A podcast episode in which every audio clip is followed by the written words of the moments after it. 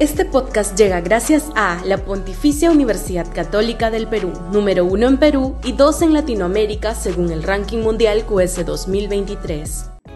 Este podcast llega gracias a Grupo Pragda. Desarrollamos negocios para crear flujo de efectivo y patrimonio para nuestros asociados.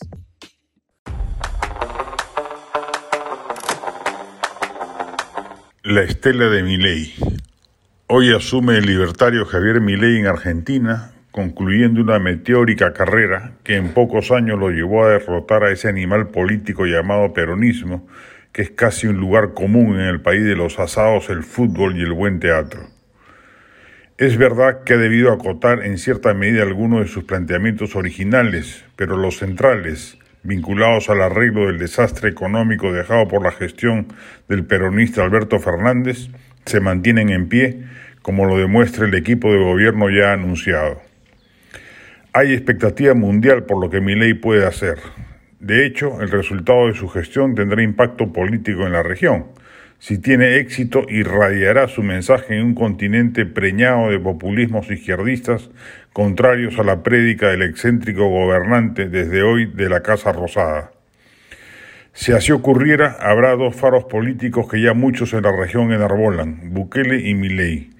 Serán lo que fue Fujimori en los 90 cuando en esa década uno viajaba a otros países de la región, muchos políticos, empresarios y periodistas decían, ¿cómo no tenemos un Fujimori en nuestro país?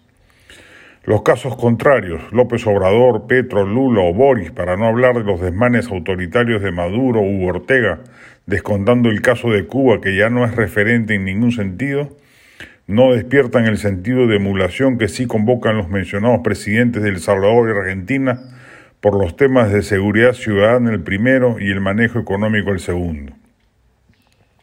Si mi ley lo hace bien, tendrá tiempo de remontar la inflación y recesión que inicialmente producirá el ajuste y empezar a cosechar los frutos justo en los momentos previos de la elección peruana.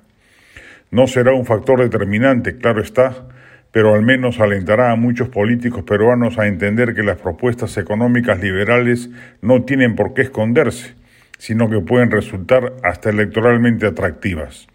Quizás ahí radicará el mayor impacto de un gobierno exitoso del economista argentino. La del estribo.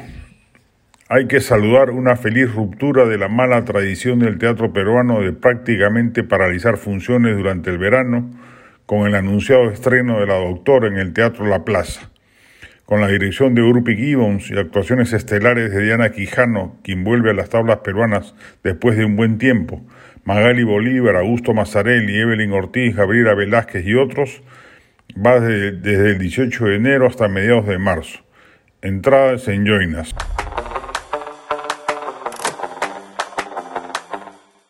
Este podcast llega gracias a la Pontificia Universidad Católica del Perú, número uno en Perú y dos en Latinoamérica según el ranking mundial QS 2023.